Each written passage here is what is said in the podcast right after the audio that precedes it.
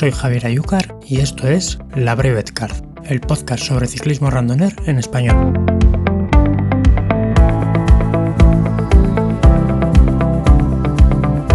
Esta semana se pasa por el micrófono Salvador Palomo, alma mater del club Astorga Randoner.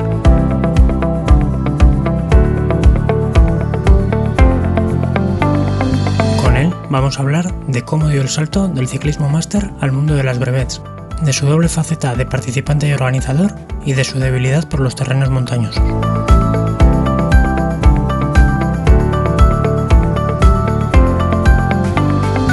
Desde el club organizan nada menos que 7 brevets en este 2023 y tienen disponibles 3 super randoners por varios de los terrenos más duros y a la vez más bonitos de España para la práctica del ciclismo de carretera.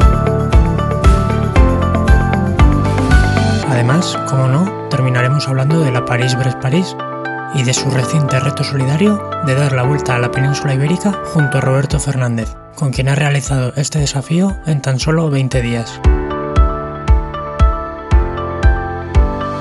Poco más se puede añadir, así que directamente te dejo con la entrevista. Como siempre, disfrútala.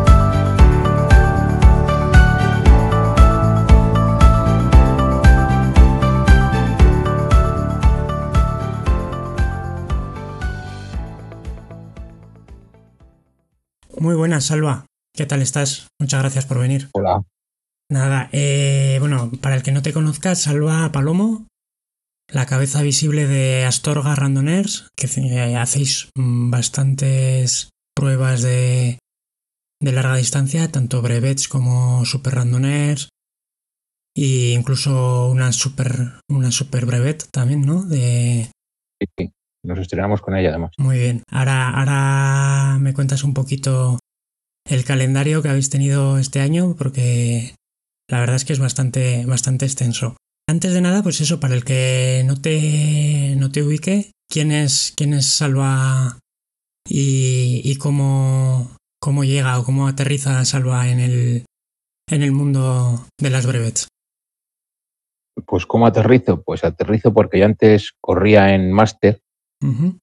me atropelló un coche con la bici, me pusieron una prótesis, me reventó la cadera, el hombro, el lado izquierdo me lo dejó hecho una mierda. Y, y como para correr ya no estaba, pues así más despacio, con el manillar un poco más alto y tal, pues hacer kilómetros. No podía ni, no puedo correr, por ejemplo, a pata, ni andar cuesta abajo mucho rato. Y lo único que me va bien es la bici nadar. Y me gusta, y la bici me ha gustado siempre, pues hacer breves y cosas de estas más tranquilas.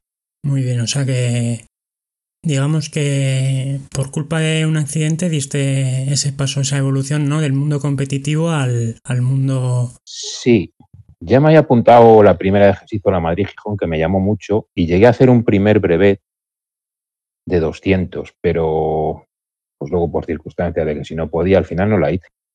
Pero ya desde la primera Madrid-Gijón me llamó mucho la, la atención esto de tantos kilómetros. Uh -huh. Y nada, pues cuando se estaba haciendo la tercera Madrid-Gijón, estaba yo en el hospital tumbado y veía así cosas, joder, yo tengo que llegar yo como sea. Y es la que hice luego, la, la cuarta edición, la que hice de Madrid. O sea que te, es sir la que me... te sirvió un poco también de motivación mientras estabas convaleciente, el fijarte Sí, sí, una, una meta a futuro. Sí, más o menos, sí. La meta era eso, volver a montar en bici o quedar bien, pero luego ya cuando ves que te vas así defendiendo un poco, dices, pues ah, hay que hacer algo un poco más gordo. Muy bien, esto estamos hablando porque yo la, la Madrid-Gijón ahora mismo la tengo un poco despistada. ¿De qué año más o menos eh, es en el que haces tú la cuarta Madrid-Gijón-Madrid? El 17 creo que fue, Vale, 2017. Vale. Ahí. Vale, entonces en ese, en ese año arrancas con, con las brevets para hacer Madrid-Gijón Sí. y a partir de ahí ya sin, sin descanso. Sí, ese primer año hice, me planteé hacer una al mes para ver si iba aguantando. El 400 se me hizo durísimo. Dije, uff, ¿qué hago yo aquí? Esto es imposible. Luego el 6 se me hizo muy bien. Además lo hice sin dormir ni nada. Nunca he dormido en un 600. Y la Madrid-Gijón se me hizo... Me daba mucho miedo la Madrid-Gijón, pero llegué a 700 sin dormir. Me tiré ahí en una cama, no me dormía y... Porque tenía pensado parar, pero no iba muy cansado y lo acabé bien, la verdad que lo acabé bien. Ajá. Y luego ya al año siguiente me lié la manta a la cabeza y me hice cinco series completas de, de breves. O sea que le cogiste el gusto en serio. Sí. Sí, me compré una caravana con la indemnización del accidente y me fui al sur a hacer breves en enero, febrero, marzo. Como aquí hacía mucho frío, Vale. pues me fui para el sur y era lo que hacía. Sí, porque tanto en tu zona como en la mía, que yo soy, yo soy de Pamplona, en invierno la larga distancia se nos, se nos complica. Tantas horas en la calle. Mucho.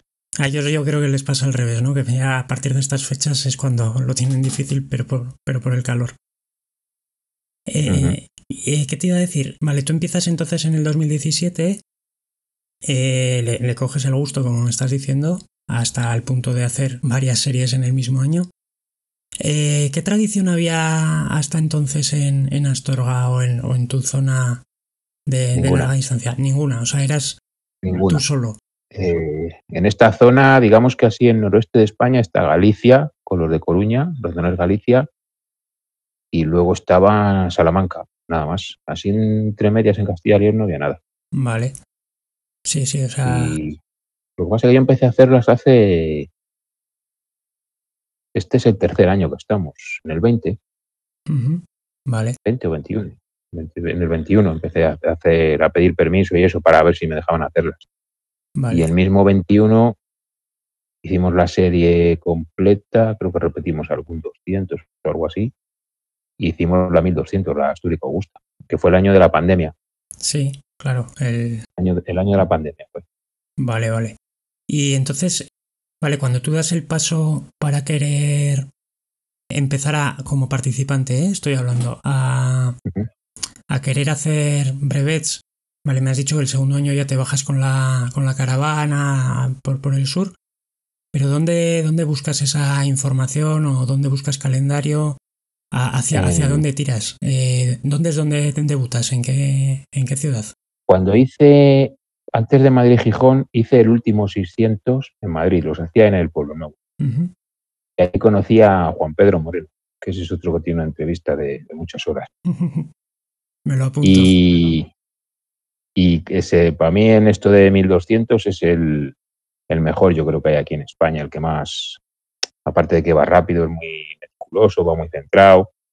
Y le conocí en el 600 ese que lo hicimos juntos, nos hicimos amigos, él es de Murcia, y cuando vi que hacía él las suyas de Murcia, dije, bueno, pues aquí para andar un poco con los buenos hay que ir con los buenos.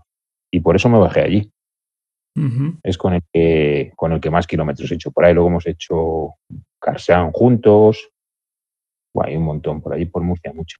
Él va muy rápido, pero bueno, luego se adapta. Si vamos así algunos más lentos, te va ahí cuidando, como decimos. Sí, es- yo creo que es lo que a casi todos cuando empezamos en este mundillo nos llama la atención, ¿no? Que hay gente que tiene, que tiene nivel, pero el espíritu de las brevets Mm. muchas veces es eh, pues ese, ese punto de, de hacer grupo, de, de ir con Sí. gente, de acompañarte y de, bueno, si alguien tiene un mal momento, que yo creo que antes o después todos pasamos nuestra pequeña crisis, Sí. pues eh, echar una mano, ¿no? Sí, sí, pues ayer donde, vamos, en Murcia es donde aprendí yo todo el este de, pues eso, de que las barritas y los geles sobran, de que es mejor parar un poco antes que no cuando vas muerto, cosas de esas. Muy bien. Chorradas que tienes hacer lo que hay que hacer, pero que Sí. cuando vas ahí se te olvidan o no las haces, yo qué sé. Chorradas que eso, chorradas por lo obvio que parece cuando lo dices aquí sentado, pero que si se te olvidan en una prueba es, es fallo grave. Sí, sí. Vale, además en, en Murcia tienen una semana, en Semana Santa, ¿no? Suelen hacer que hacen todas en la misma semana, toda la serie. Sí, el año, yo estuve la estaba haciendo un año, pero hubo inundaciones y me quedaba el 600. Y hacíamos la semana entera y luego hacíamos la flecha. Ajá. a los dos días. La- Pero nada, hice el 400, daban lluvias y me subí. La de Yepes. Y sí, hacíamos la... No, creo que ese año la flecha era en Córdoba. Ah, vale. Vale. Creo que ese año se iba a Córdoba. Como van alternando, Vale, sí, la que organiza era Diego. de Córdoba. Vale. No, eh, la digo, no, Rafa Cortemán. Ah, Rafa, Rafa, vale, sí, sí. de. Vale. Vale. Y a partir de ahí, entonces, eh, como en tu zona me contabas que no hay. No había tradición, pues te pasa un poco como Nada. aquí, que aquí no hay, aquí no hay brevets, de momento. Eh, te lías la manta a la cabeza y, y sacas en 2021, me estabas diciendo, ya toda Sí, una yo- serie completa. Sacamos, creo que dos 200 y el 346 y un 1200. El 1200 fue porque encontramos apoyo del ayuntamiento, se lo planteamos, les pareció bien, nos dejaban ahí polideportivo los tres o cuatro días para nosotros. Y bueno, luego ya a base de dar mis vueltas por ahí, buscar algún sponsor. Y me tiré un año que vamos, eso es lo peor que hay. Pero bueno, al final salió y la gente se fue contenta. Muy bien. Y Y pues vamos, siempre habrá fallos, ¿no? Porque habrí- yo sé que hubo algunos fallos que después la próxima vez no puede ser. Pero en general la gente se fue contenta. Además venían con ganas de bici porque habíamos estado encerrados todo el invierno, o sea, toda la primavera. Y vamos, estuvo, estuvo bien. Y a partir de que hay oferta, digamos, de pruebas de las que organizas tú, de eventos randoners, ¿ha crecido un poquito la comunidad eh, randonera allí en, en la zona Maragata? sí. O... sí que ha crecido, porque además, como hay pocos clubes que hagan estas cosas, nosotros estamos dentro de otro club que hay aquí en Astorga de, de máster, luego nos separamos el año pasado y ya funcionamos solo como club de randoners. Ajá, Y este primer año tenemos 32 socios, me parece. anda. Serán la mitad de aquí de Astorga, luego algunos solo que participan en el 200, pero tenemos la mitad de los socios son de fuera, de, yo qué sé, de Lugo hay alguno, de Madrid, de Asturias, hay de varios sitios, tenemos socios de varios sitios. Vale, vale. Y bueno, este año, por centrarnos un poquito, había una oferta que son 3.200, estoy viendo en la web, Sí, una 300 que era la de la Farrapona, sí, que no la pudimos hacer. vale, 400 y dos 600. ¿Puede ser? Los 200, eh, uno era aquí en, en Astorga, en San, pues San Justo de la Vega. Bueno, el club, la- el domicilio lo tiene en San Justo de la Vega, es un pueblo a tres kilómetros de Astorga. Lo que pasa es que se llama Astorga Rondonés porque es el, el pueblo más grande de la comarca. Vale. Y un 200 es aquí, el otro es en, lo hicimos en Espinosa de los Monteros, en Burgos, Vale, con, con Alex puede que- ser. con Alex. Con Alex me llevo muy bien, ya hicimos uno el año pasado en Burgos y me dijo, este año te lo voy a montar en tal sitio. Él hizo el recorrido y, y para allá que nos fuimos, un recorrido muy chulo. Muy bien. O sea que aprovecháis Y también. Perdona, sigue, sigue. Luego. El otro lo hacemos en, en la semana que viene en Villafranca del Bierzo, igual, con un club que, que vienen mucho a participar. Y el año pasado ya le dije, macho, sácanos un recorrido por allí. Y, y nos sacaron un recorrido y le repetimos. Ese sí que le repetimos. Tienes un 200 con 3.000, no sé si son 3.400, algo son 300 durillo por el Curel. Cerra el Curel, Ponferrada. Ajá, sí, bueno, claro, es que el Bierzo, para. Sí. a nada que tengas un poco, subes y bajas. Yo estuve el verano pasado un- en, en Ponferrada y demás, y es, está rodeado de. Vayas para donde vayas, empiezas subiendo. Si te gusta subir, Ponferrada es el paraíso. Sí, Y sí. luego el 300 es el de la Farrapona, pero no lo hemos podido hacer porque la bajada de, del Alto de la Farrapona a León no está acabado el asfalto. Le estaban asfaltando, pero no estaba acabado la fecha. Vale, Hicimos un recorrido diferente y metimos como Puerto Grande Leitariegos. vale. Que bueno, no es lo mismo, pero es un puerto Pero es exigente, sí. curioso. Vale, El 400 nos fuimos a Portugal, entramos un cachito por Braganza y salimos por los arribes del Duero. Y los 600 son los dos de, de estos especiales que se hacen ahora, de más de 8.000 metros. Uno la semana pasada, fuimos a Santiago este sábado. Y el otro es uno que hacemos en verano, ya como último toque para ir a París de la costa asturiana, que lo repetimos del año pasado. Vale, vale. O sea que, además de que son varias las pruebas que hacéis, os movéis de sitio, digo, no está centralizado todo en, en Astorga, sino que aprovecháis un poco a dar a conocer también eh, nuevas zonas, nuevos recorridos, ¿no? Y, y buscando un poco ese, Sí. ese atractivo. A mí no me gusta repetir, o sea, yo pienso que si tú vas a hacer un brevet a y siempre te suben el belefique, ¿cuántas veces vas a ir? Dos, no vas a volver a ir. Ya. Entonces, mola cambiar los recorridos porque la gente da, pues mira, por aquí no fue. Y, joder, es que Castilla y León es tan grande, o, Asturias que no hacen breves ahora, o Cantabria, es que puedes ir a mil sitios. Coges el coche y tal y vas para allá. Sí, porque, mira, eso lo hablaba el otro día con, con Kiko, que es el que ha diseñado los recorridos este año en Zaragoza, que ellos llevaban eh, ocho años, creo, repitiendo la misma serie, exactamente los mismos recorridos.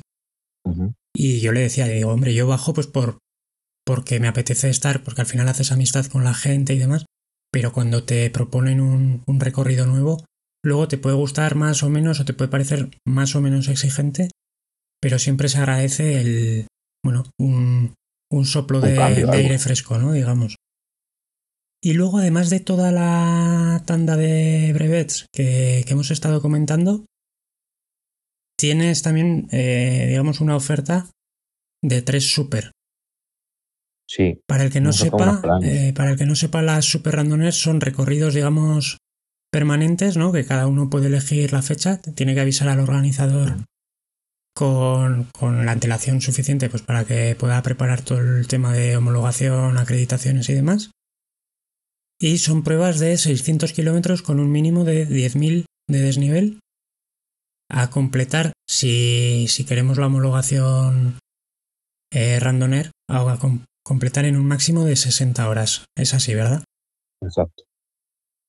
Vale, supongo que empezasteis con la Maragata, que es la de casa, y luego habéis ido ampliando. Cuéntame un poquito de estos recorridos, porque yo, la verdad que no, no me he estrenado con la Super. El año pasado me inscribí a la que tiene Berrichu en Zarauz, pero, pero al final no, no pude cogerme el- los días y tal, y, y al final no fui. Cuéntame un poquito qué es lo que... Es de contarte la de Berrichu Alda, que es una pasada. Para mí es de lo mejor que he hecho en bici. ¿eh? Vale, vale, me lo, me lo apunto porque además... Con sol, que, que te haga sol, Sí. porque es una pasada es- de, de Eso es lo complicado. Además, a mí me pilla cerca. Luego, logísticamente, tiene una ventaja que es que tienes un primer bucle de 250 y vuelves a pasar por Zarauz. Con lo Sí. cual, a nivel de, yo qué sé, de comer, co- y- co- no tienes que llevar todo encima el primer día, por ejemplo. El primer día puede salir libre de peso. Te permite, te permite ventajas. Y, y luego, además, pues hay muchas zonas que, que entra por aquí, por Navarra, y, y son zonas, digamos, conocidas y que en un momento dado siempre te da esa cierta seguridad de estar cerca de casa por cualquier incidente que puedas tener. La verdad que la tengo, la tengo apuntada así. Vale, Pues es muy bonita. ¿eh? muy bien. Y, y centrándonos en las, en las de Astorga, o en, las de Astorga o en las que organizáis desde Astorga, mejor dicho, porque ¿Mm? hay una que es la, lo que decíamos, la Maragata, que esta sí sale desde Astorga. Sí. Esta es la. Para mí es la más bonita de las tres, no sé si porque fue la primera y tiene mucha mezcla, tiene un poco de todo. Sale de Astorga, sube la Cruz de Ferro, la de los peregrinos, que es el puerto Foncebadón por el lado fácil. Y luego bajamos a Ponferrada y se sube por Peñalba de Santiago, que es un. Se sube el Morredero, pero por una variante que hay que va por Peñalba de Santiago, es un pueblo de estos bonitos, y tiene un tramo de dos kilómetros y pico, aparte que es un puerto que tendrá veintitantos. Después de Peñalba hay cerca de tres kilómetros a una media del 14. Vaya, O sea, es. Y luego coronas eso, bajas un pelín y sigues subiendo en Morredero, que te pones a casi 2000.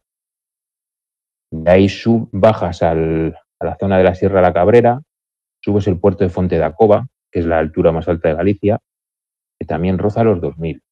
Y de ahí vuelves a entrar a León y vas como dirección Villafranca, hay un par de tachuelas por ahí en medio, atraviesas todo el Bierzo y vas a subir a entrar a Asturias por Torrecerredo, Y ahí metes el puerto del Conio, que es otro puerto de los más bonitos que he visto yo también, de vegetación, sin coche, buena carretera. Luego sube las mujeres muertas, el puerto de las mujeres muertas es un puerto largo que lo ves y dices, no habrá que subir hasta allá arriba. Pues sí, hay que subir. Hay que cruzar la montaña por arriba del todo. Y luego se sube el Itariegos, Cangas de Narcea, se sube el Itariegos, la Madalena. Y después de la Madalena, si ves el perfil, dices, ya está acabado. Pero ahí les metí tres, cuatro tachuelas de estas de, del 15% y un poco más en algún tramo, que alguno las ha hecho andando. O sea que algún día te han pitado los oídos. Sí, sí, alguno me ha dicho, dice, eso sobra, porque ya llevamos 10.000 y estas tachuelas sobran. Digo, ya, pero son para subirlas y bajarlas. y esa, es, vamos, tiene eso, mucha variedad de puertos, de paisajes, porque en la zona de Ponte de Acoba están las canteras de pizarra de la Baña, y eso es, la bajada es fea por, por todas las canteras que hay, muy larga, son 24 kilómetros de bajada. Y las subidas son 10 a una media de un 10 más o menos, ¿eh? No te creas que afloja mucho. O sea, que te tiras un rato allí. Sí, sí, es un... Los tres, o sea, eh, Peñalba de Santiago Morreder es un puerto especial y Fonte de Acoba será un primera especial también. El puerto de las mujeres muertas es otro puerto muy largo, Leitariego es muy largo, y luego eso, entre medias hay algunos cortos que en el perfil, claro, al meter esos desniveles, pues dicen, ah, estos son tachuelas, pero es que las tachuelas son lo que revientan a la gente. A mí, desde luego, me sientan peor. Mira, he estado este fin de semana por la zona de la comarca de Albarracín y así, y había puertos tendidos al 6, 7, 5, de 8, 10 kilómetros, y luego había repechos de estos de kilómetro y medio que incluso llegaban a coger el 18 o 20% en algún sitio. Y eso, por muy fresco que vayas, lo acabas pagando en algún, en algún momento. Por lo menos a mí, desde luego, dame, dame diésel. Exacto, eso es lo peor, los, repechos cortos. Yo, es que no, te permiten regular, la verdad. Vale, vale. O sea que, bueno, si ya de por sí las. Si ya de por sí las super son, son duras, aún le buscas un poquito de, Sí, lo que pasa pasa que son duras, pero son 60 horas. O sea, tú si te organizas bien, a 200, yo qué sé, 220 el primer y segundo día, dejas 160 para el último, se hacen bien, duermes dos noches. O sea, las puedes hacer todas con luz. Son peores las que nos han puesto ahora, estas de el 600 especial que han puesto ahora, que son 600 kilómetros con un mínimo de 8.000 y 40 horas solo. Eso es peor porque te quitan 20 horas de golpe y, se hacen más duras.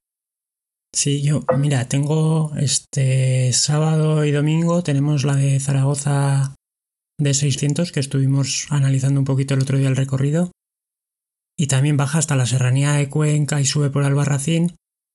Y a lo tonto salen no 8000, pero es una brevet de 600 muy, muy exigente. También porque encima es una zona que volviendo como sople norte eh, te acaba de rematar. Entonces, bueno, a, ver, ya, os contaré a ver qué tal. Y ahí ya me dirás lo que paras. Bueno, pues, Porque pues... aquí la gente que para dormir decían, sí, sí, paramos a dormir. Digo, si vais a parar cuatro horas como mucho. Pero bueno, son cuatro horas tirados en una cama. Eso es. Pero que aquí no, no te da para más no, con no, ese tiempo. Es lo justo, yo creo que para que psicológicamente digas que has parado, porque... Sí, para salir un poco más contento. vale, y las otras dos, súper, está la de Puertos Míticos, que... La de Puertos Míticos la es La he estado viendo y es, es criminal. Ahí, ahí te has divertido ¿eh? con, el, con el recorrido. Pero sí, y no, esto, no puse todo lo que quería, me dio un poco pena al final. les dio pena todo menos a Berlichu, que me dijo, mete la camperona en el tramo final. al principio estaba la camperona metida también. Pero nada, los puertos de la vuelta. Sí, zona pues, Asturias, ¿no? Bueno, cuéntame, cuéntame un poquito tú. Sí, salimos de Villamarín, porque si no, de aquí hasta que coges puertos de verdad, se van 80 kilómetros, en, se pierde mucho. Entonces salimos de Villamarín, que es frontera casi con Asturias, subimos Pajares por el lado León, que es muy fácil, pero nada más coronar Pajares, giras a la izquierda Brallinir y subes el Cueto Negro, que es, acabó un año, un año la vuelta allí, que alguno de los profesionales subían andando. Ahí tiene dos kilómetros mortales. Bajamos por el mismo sitio y bajamos Pajares hacia Asturias. Se sube la cubilla, se baja. eh, Además son puertos de subir y bajar, porque no tienen salida por Te iba a comentar. La cubilla, que es un poco todo lo contrario, no un puerto muy largo, pero, pero muy tendido. Precioso, a mí me encantó, ¿eh? Cuando estuve, estuve hace un par de años y si te sale un día Es un despejado, que no es fácil por esa zona, la verdad es muy chulo. Sigue, perdona. Tiene salida hacia León, lo que pasa es que es un camino y está. Pero se puede bajar. Hemos bajado con bici y carretera, son cuatro kilómetros. Y subes Cubilla, bajas Cubilla, subes eh, Gamoniteiro y lo bajas también otra vez a Pola Elena. Luego subes Cordal, Angliru. Sea, subes Cordal, lo bajas hacia Riosa, subes Angliru, lo bajas y luego te vas por atrás a. Ay, no me acuerdo del pueblo ahora. Ah, no me acuerdo del pueblo. Espera que lo, lo miro si quieres. Tengo aquí. Ah, es un pueblo grande ahí. El siguiente a Pola de Elena, según va el río y la autovía. A ver.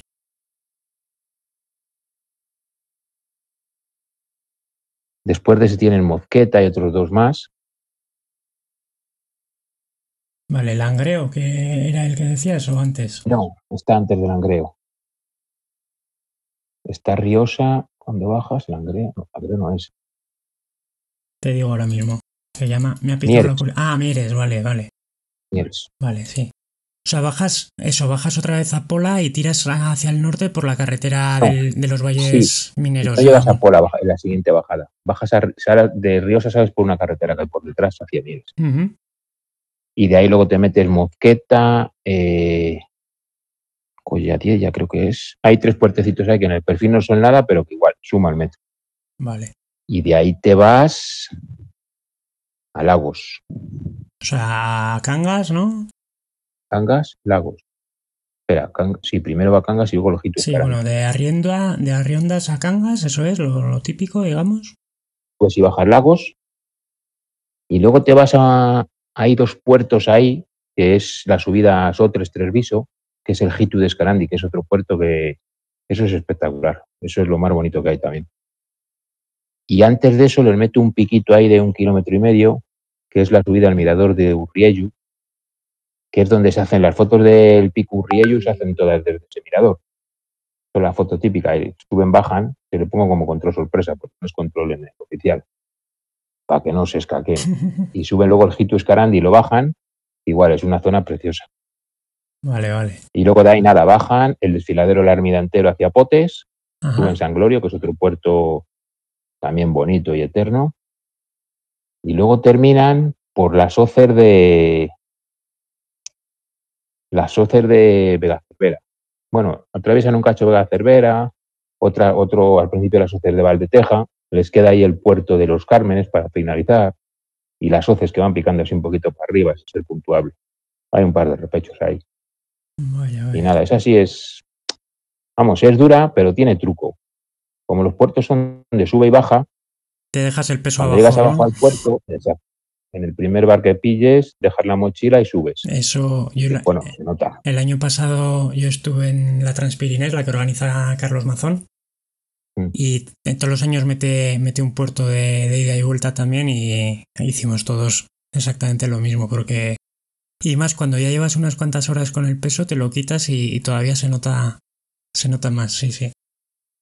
Pues Vale, es lo que hace la gente y, y, hombre, y se nota mucho. De no subir con. Porque es que al final llevamos 7-8 kilos en la bolsa, ¿eh? Sí, sí. O sea que lo quitas de golpe y tienes un kilómetro ahí de felicidad. Luego ya Es- luego se te pasa así. vuelve la miseria. Y luego está la nueva de este año, ¿no? Que es la de la de Valdel Sí, esa la diseñó. Valderredible, que es eso te iba a decir. Que es con Roberto. Roberto Sí. Roberto Fernández, que además El que estuvo conmigo la eso vuelta. es, luego tocaremos el tema de, de la vuelta a la península, que vaya, vaya retazo os habéis, os habéis marcado. Vale, y esta es, eh, entiendo que es Cantabria casi casi entera, ¿no? Porque tiene... Sí, hombre, faltan cosas. Yo no la diseñé, si la diseño yo, sabe que le meto alguna cosa por ahí. A mí me faltan los machucos, por ejemplo, en esa. Bueno, Y, y me falta otra subida. Ay, que es de sube y baja, la que hay en Santander a las antenas de la televisión, ¿cómo se llama? Eh, Peñacabarga, Ah, puede ser. Peñacabarga. Esa la subí yo en carrera y no me bajé porque había gente mirando, no. Pero nunca he hecho más en, en mi vida. Por, por, Esas dos habría metido. por orgullo, ¿no? Sí, sí, sí. Pero bueno, no queríamos hacer otra que fuera tan dura y bueno, quitamos ya. Pero esa es bonita, sube el Picón Blanco, que es el puerto de moda ahí en la zona. Esto de que va vuelta a Burgos y la vuelta y no sé qué.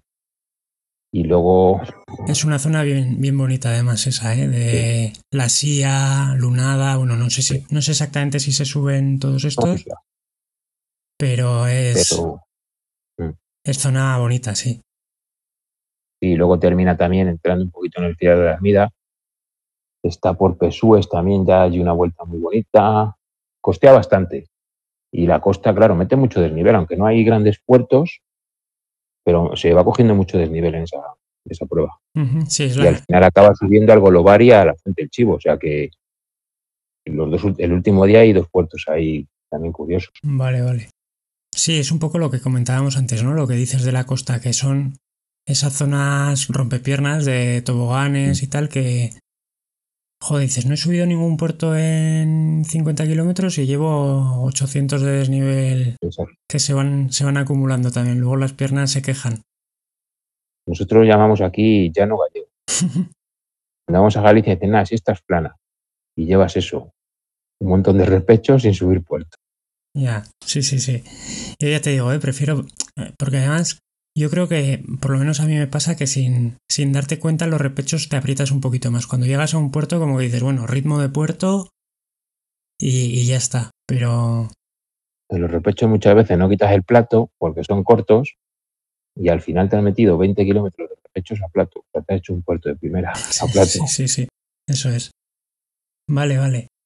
Pues viendo un poquito tanto los recorridos de las de las brevets que me has contado, como, como sobre todo las super, veo que como organizador te gusta te gusta el picante, ¿no? Sí, Te gusta es que meter. es lo que mola.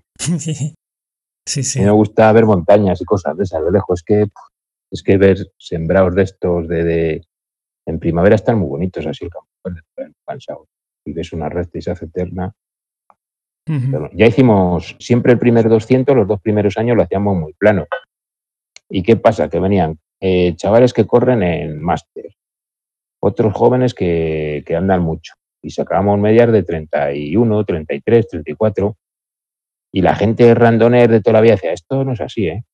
Digo, no te preocupes que se acabó. Y este año la primera que hicimos, el 200 ya era el de Bavia, que ya tenía subida, salíamos subiendo tranquilos. Y el que quiso correr, corría, pero ya no iban a 30 y tantos. ya. Además, yo creo que con las 200 todavía pasa un poco eso, ¿no? Que todavía es una distancia que gente que está en, el, en, ese, en esa otra parte más, más competitiva y demás, todavía se la toma como una gran fondo, como una cicloturista al Claro. uso y, y le dan zapatilla. Es un, es un entrenamiento ese día en grupo, de fondo. Y claro, si es plano, tú te pones a rueda y vas aguantando, aguantando, que al final vas reventado. Sí. Pero tardas en soltarte. Pues claro, la gente que eso, dice, es que no puede así, no sé qué, no sé cuánto. Pues nada, yo prefiero que te todas un poco subida. Y si es de salida, hombre, si es un 4 un 6, no, porque prefiero que el grupo vaya unido cuanto más mejor. Pero en un 200, si hay subida desde salida, que se hagan grupitos, cada uno a lo suyo. Sí, es- te iba a decir que al final eh, cada uno se pone en su sitio y mira, eh, se hace a grupo, luego todo el mundo va más cómodo. El tiempo que se da en las brevets en ese sentido, por lo menos para un 200, debería ser suficiente. Y, y bueno, pues eso, ya no se sufre, el que no quiere sufrir no sufre y se hacen grupitos. Lo que dices, en el llano siempre te... No, yo creo que está esa parte de, joder, no me puedo quedar en el llano. Y vas Claro. tirando y, y al final revientas como, como un sapo, igual igual que si hubieses subido 5.000 de desnivel. Sí, y luego cuando paras, todos dicen, no, si es que tenemos que ir más despacio, ya, pero aquí nadie afloja. es verdad, es verdad. Eso es verdad, ¿eh? Sí, sí. Vale, me contabas antes de empezar que, que el- en 2019 ya como participante hiciste París-Brest-París, que es, digamos, la. La, prueba culmen, ¿no? Digamos, de, de, este, de este mundillo, o por, lo menos, o, por, o por lo menos la que más fama tiene. Yo no sé si merecida o no, entiendo que es sobre todo por lo clásica que es, porque tiene más de 100 años. No, más de 100 no. O sí, sí, más de 100. Sí, como prueba fue la primera prueba. Sí, sí, sí, sí, desde el, desde el, desde el 98. Y, y luego, pues eh, es la que más, la que más gente mueve, sin duda. Cuéntame un poquito, ya que este año vuelve a ser año de París-Brest-París, cuéntame un poquito tu, tu experiencia allí hace cuatro años. Mi experiencia. Esa yo me la tomé como, como una carrera. ¿Ah, sí? Sí, me dijeron, apúntate al grupo delante, que te va bien, porque yo no sé. Es de repechos, y a mí parece que los repechos es donde mejor voy. Me apunté delante, me apunté con los de aquí de España que iban así, así a hacer tiempo, y yo nunca había hecho una sin dormir. Ahí todo el mundo, que si tengo aquí habitación, digo, pues yo voy a ir a, a lo que surja. Y la hice del tirón sin dormir, tardé 51 horas. Vaya. Y cuando iba en el grupo ahí que íbamos con 200 kilómetros, 36 de media, dije, uff, esto yo no sé dónde voy a acabar aquí, en alguna cuneta tirado. y nada, me solté al 210 o así, y ya fui un poco regulándome, pero aún así llegué al 600 con casi 30 de media. ¿eh? Allí ya paré, tal, no sé qué, se me había olvidado la crema para las rotaduras. Uf. Tuve que andar allí pidiendo crema a un danés, me acuerdo, que lo vi con la crema, le dije, esto es tal, sí, sí, toma. Y luego a la vuelta iba con la FE, con los de cicloturismo. Sí. Y usaba el aceite de, que tenían para hacer, para freír, aceite de girasol. es lo que echaba para las rozaduras.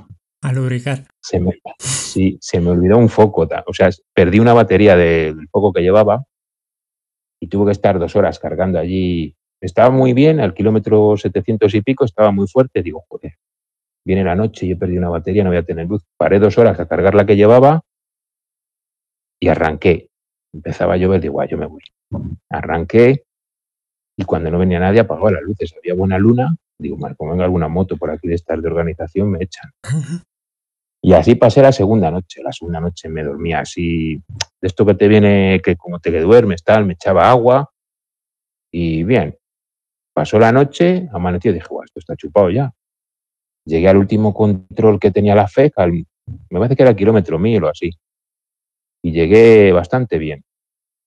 Pero me empezó a dar ahí como alucinaciones de esto de ver la carretera haciendo curvas, con escalones, la las señales las veía.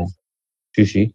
Bueno, la falta de sueño y también de que como era esa segunda noche me inflé Red Bull y Coca-Cola y café. Ah. Y llevaba ahí una mezcla. Peligrosa. que se me pasó, pero peligrosísima. O sea, ya te digo que yo iba mirando al asfalto y si miraba al asfalto veía escalones en la carretera como surcos. Sí. Y a veces daba como hasta volantazos, como tirar de la bici para arriba, como para saltar un, un bordillo. Jo, hace poco. Fue un rato muy malo, fueron dos, tres horas que... No eres el primero ¿eh? que me dice que ha tenido ese tipo de Sí, sí. situación. No, no me acuerdo me quién hace poco en, alguna en alguna brevet decía que, que algún compañero suyo pues, eh, en 2007 o así que de repente dejó de hablarle y, y estaba hablando en sueños con, con su mujer. O sea, imagínate hasta que dice, para, para, para, que acabo de ver a mi mujer en el arcén, vamos a parar. O sea que hasta, hasta ahí llega, sí, sí. Y no, yo la achaco más al Red Bull y porque luego hice la Carsan, la de Caravaca a Santiago, Sí, y, y dije aquí nada, el café de por la mañana, el de después de comer y otro por la noche. No tomé ni Red Bull ni cosas de esas. Hay gente que toma cafeína, yo no tomaba nada. Y con eso de puta madre, yo sé cuando tengo sueño, digo, pues ahora, joder, llevo aquí 30 horas dando pedales, igual me da así un poco, te tomas un cafetillo, tal, lo pasas mal, pero no como iba yo ese día. Ya digo que ese día iba, eh, que tuve cuatro horas ahí de ir zombie total. O sea que ¿Y del estómago y así sueles, sueles tener problemas o no? De precisamente Sí, con la cafeína calor. o... Comentabas al principio eso, que aprendiste rápido que las, los geles y las barritas que para este tipo de cosas no, no sirven. El calor, me afecta mucho el calor a lo mejor al estómago, pero de esas veces me pasó en Sevilla en un 600, en Córdoba, que pensé que no llegaba. La única vez yo nunca he dormido en el 600, siempre os he hecho el tirón, ¿no? Y ese iba a ser, pues igual, íbamos bien, tal. Y como a 150 así de llegar, un calor allí, 40 y pico grados allí por Sevilla, y yo no estoy acostumbrado a tanto calor. Y se me cerró el estómago, esto comimos, hubo un pinchazo encima que tuvimos que parar ahí a pleno sol, me empecé a encontrar mal, y no ando, no ando, no ando, y ya paramos, no sé qué pueblo era. Y a base de estar allá a la sombra, eran las 7 de la tarde, empezó a bajar la temperatura un poco, se me pasó con yogur sobre todo. Yo el yogur líquido, me lo enseñaron estos de Murcia, esto es lo mejor para el estómago. Y lo tomo siempre que hago así larga distancia. ¿eh? Pues mira, ese consejo me lo apunto porque a mí el estómago me suele dar problemas. Pues yo, yogur líquido y de estos que tiene así a lo mejor bifidus o kéfir o algo de eso. Sí, sí, te un metes, poco de probióticos. Vamos, ¿no? Cuando paro compro el de litro. O sea que Bien, bien. Oye, pues esa, esa me la voy a apuntar para, para mí mismo porque... y, y nada de geles. O sea, los geles los llevo, siempre llevo un par de geles. En la vuelta he llevado dos, he llevado tres. Uno lo tiré porque se estropeó, se pinchó el paquete y me llenó todo de, pues, de gel. Y los otros dos han venido de vuelta.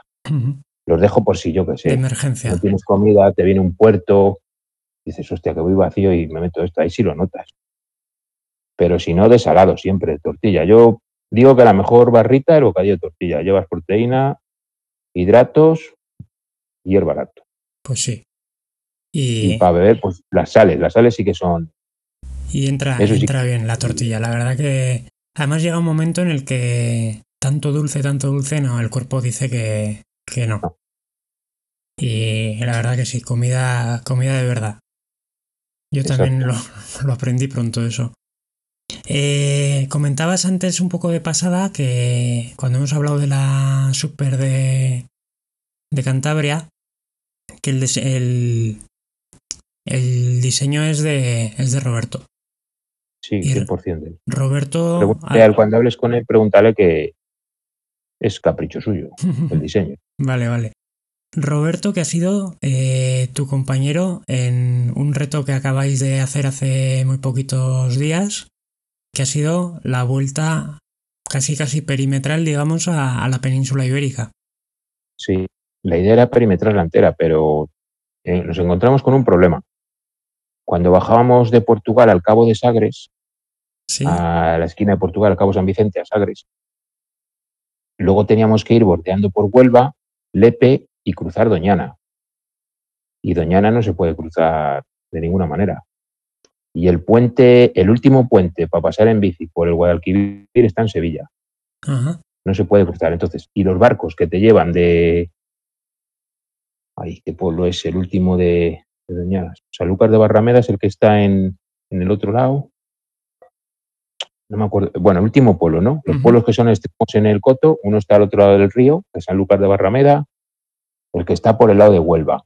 vale. Hay 28 kilómetros que en temporada de verano, junio, julio, agosto, hay un barco que te lleva.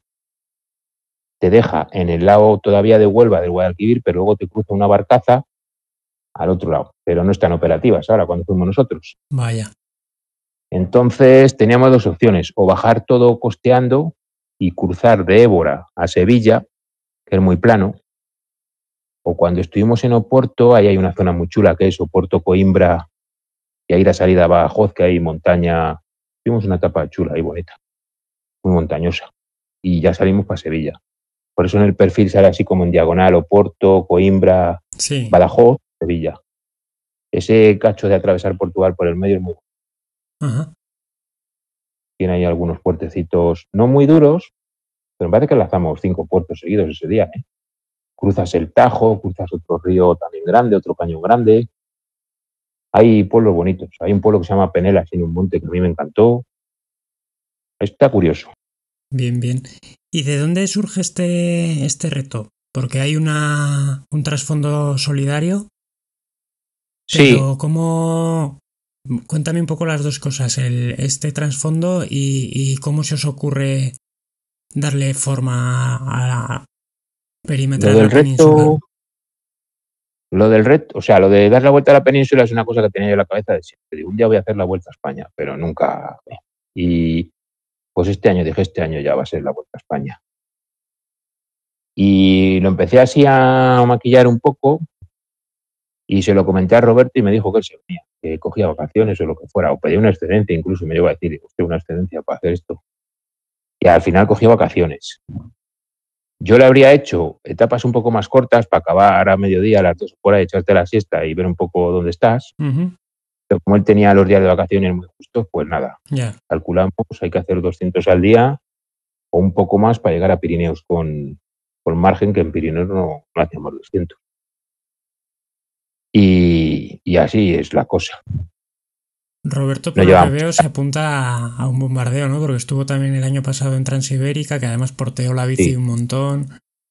Sí, Transibérica la he hecho ya dos veces. Yo el año pasado sí que lo seguí un poquito más en, en redes y demás.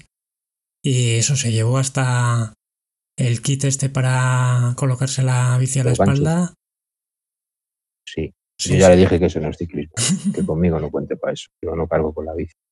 Ya, ya. Y más en estas cosas que la llevas que pesa el triple. Hasta los topes, eso te iba a decir, sí, sí. Y encima subiendo el puerto este, allí el monte este de Bujaruelo. Cuando me dijo más o menos por dónde estaba, digo, paso. Yo ya le dije que si hubiera ido, y digo, yo no soy de los que hubiera subido andando, yo hubiera ido por la carretera, aunque haga algo más, pero yo voy por carretera.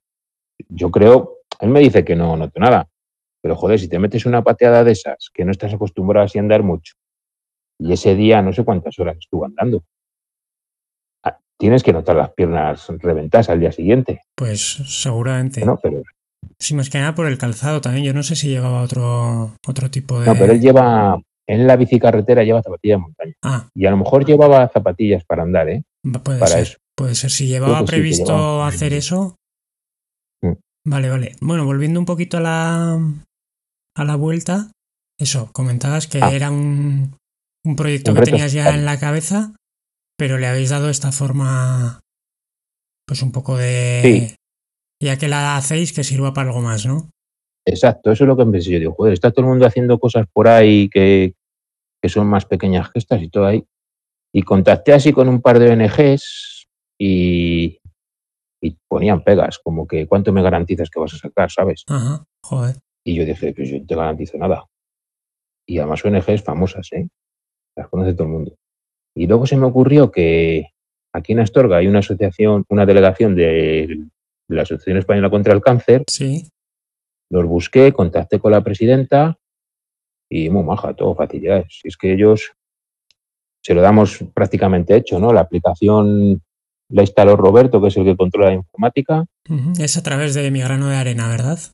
Sí, claro, es rellenar ahí todos los campos que te piden. Ya tienen ellos a la Asociación Española contra el Cáncer metida como, como una de las ONGs. Pues nada, es poner datos y darle publicidad. Nos ha faltado darlo más publicidad porque fue una cosa. Es que creo que lo empezamos a mirar en marzo, abril, porque antes ya te digo, dos o tres ONGs nos dijeron que, que no, que cuánto le garantizamos. Otra nos dijo que sí, que fue la de ELA, la de Ujú. Pero no volvimos a saber más de ellos. Hablé dos veces con ellos, me dijeron que ahora tenían el proyecto de la Titan, Ya. que coincidían fechas con nosotros los primeros días. Le dije, ya, pero ahí coincidimos, que nos da igual. Me dijeron, cuando acabe la Titan hablamos. Y es que pasa fecha ya estamos nosotros en marcha. Ya. Y no somos más de ellos. Vale. Vale, vale. Y hay una segunda parte, digamos, del reto solidario que es que vuelve a ser eh, ir a París, a la París-Brest. Claro, Cerramos el círculo ahí un poco. exacto. El círculo se cierra porque así se implican un poco más los del club, que esto digamos que es una cosa de dos, pues para que los otros que van a París del club vamos nueve a París. Que se, se lo tomen como que no pueden fallar. El reto es que acabemos los nueve de la París. Además hay dos, tres, no sé si hay tres o cuatro que debutan, o sea que nunca han hecho 1200, no han pasado, de, de 600 han pasado este fin de semana en el que hemos hecho. O sea que, vamos, yo creo que sí le baten. Vale, no, vale. Si no pasa nada, no tienen problema para acabar. Muy bien. Y el reto es eso, acabar los, los nueve. Vale. Pues oye, ojalá. No juntos, Ojalá, ojalá sea y ojalá nos veamos allí, que será señal de que han ido bien todas las todas las clasificaciones y llegamos a París Sí, preparados ya, y con ya la salud. tiene- ya la tenemos los nueve. Ah, o sea, ya habéis hecho la serie completa. Sí, con la de este fin de semana ya acabamos. Vale, vale, vale. Ahora Vale, queda pagar, es importante. que, que esta era la época. Eh, sí, sí. Antes, cuando hemos hablado de la París, por, por acabar de cerrar un poquito e ir, ir terminando, comentabas, eh, o, o comentaba yo, mejor dicho, que bueno, que la París-Brest-París a lo mejor es la, pues eso, la, la decana, la que más mm, fama tiene.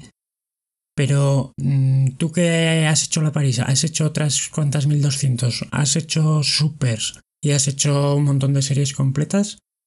Si te tuvieses que quedar con, con alguna de ellas, eh, subjetivamente, eh, digo, por, por la experiencia que te supuso, por lo bien que te pareció que estaba organizada, ¿con, con qué te quedarías? De toda tu experiencia randoner.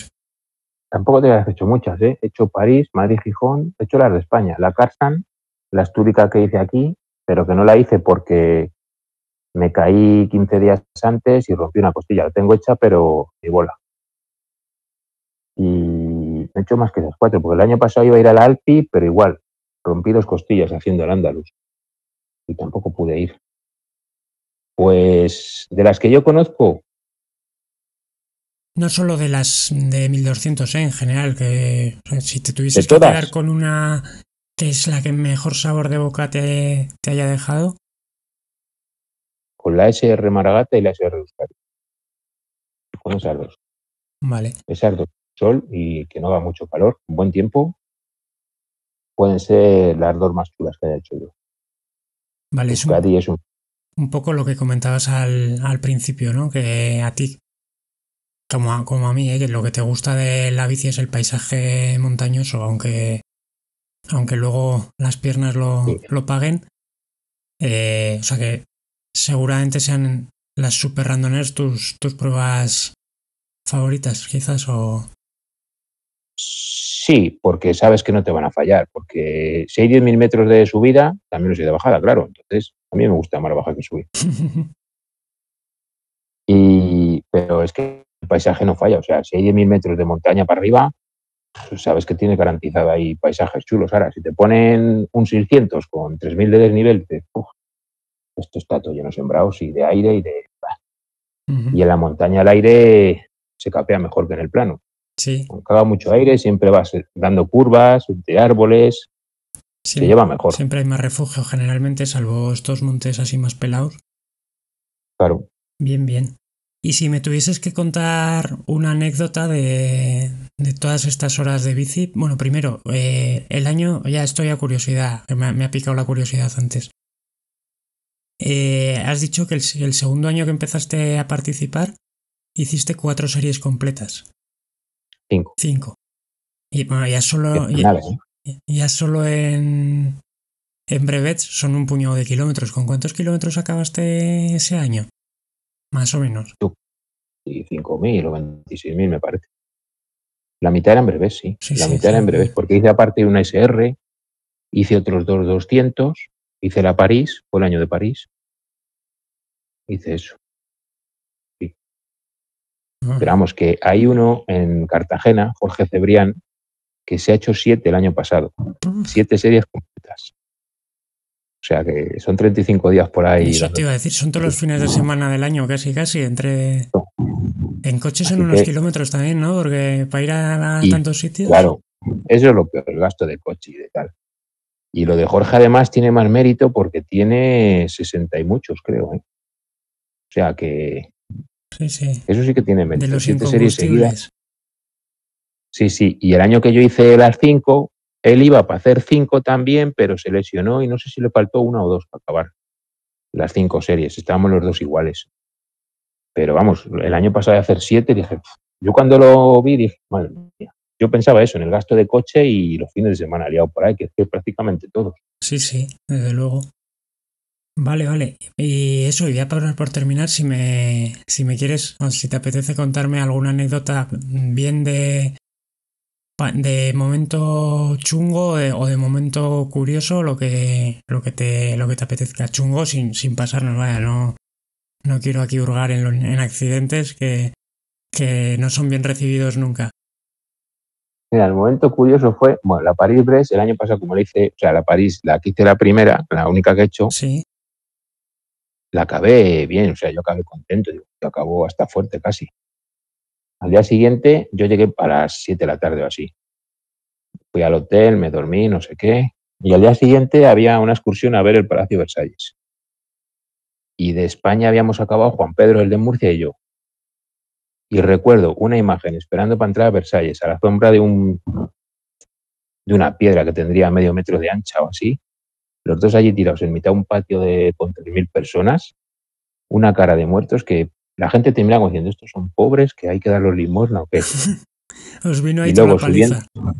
Sí, sí, ahí nos dio bajón, pero es que luego andando por el palacio, para bajar las escaleras, íbamos agarrados a la barandilla, pues como, como si fuéramos ahí minusválidos, ¿sabes? Que, hostia, se van a caer estos dos y la gente igual te mira como, te ayudo, te ayudo. Eso fue curioso, macho. Hostia, qué mal vamos. No éramos conscientes de lo... Pues andábamos reventadísimos. Sí, muchas veces, ¿no? Sí. En, en estas pruebas vas en piloto automático y dices, joder, ha acabado bien, y luego a los, al día, día y medio Claro. te pega un, un Sí. bajón terrible. Ahí sí, sí. No, y, y más cosas que no se pueden contar de bajones, porque. pff, buah. Sí, sí, sí. Ahí fue, fueron bajones. La París esa me dejó a mí, pero claro, nunca había hecho yo tanta historia Claro. de, de seguido. si además fuiste Luego en casa lo hicimos- a modo Sí. competición, digamos. Sí, yo me la tomo eso. Esa me la tomé a intentar hacerla sin dormir. Y este año cuando vaya intentaré a ver si bajo un poquito vez, pero igual llueve, hace aire o te encuentras mal y dices, pues nada. Yo Mm. cambio el chip rápido. Si lo veo mal, digo, pues de relax. Es importante eso también, sí. Sí, si no me obsesiono con, con esas cosas ya. Muy bien. Bien, bien, perfecto. Pues, pues ha sido un, un placer porque no nos conocíamos nada más que un poco de, de interactuar quizás en, en redes. Alguna vez sí que me había puesto en contacto algo sí. para, para ir por allí, pero al final no, no cuadraba fechas. A la próxima de Burgos del año que viene, si la volvéis a hacer o hacéis algo por esa zona, que a mí me Sí, pilla un poquito a medio camino, eh, me la apunto en la lista de, de favoritas porque además tiene, tiene zonas muy bonitas esa, Sí, esa esa, será ahí. Burgos o Valderredible a lo mejor. Ah, no sabemos bueno, dónde empezar. bien, Pero en esa zona sí que hacemos otra. Pues, Y en 200. Pues estaré atento y, y nos vemos, nos vemos en París. Si todo va bien. A mí me queda todavía tarea, pero, pero nos Nada, eh, pues. co- confío, confío en que nos veamos por allí. Un placer. Salva. Muchísimas Vale, gracias. igual. Un abrazo. Muchas gracias a ti. Hasta luego. Otro. Adiós. Hasta luego, Javi.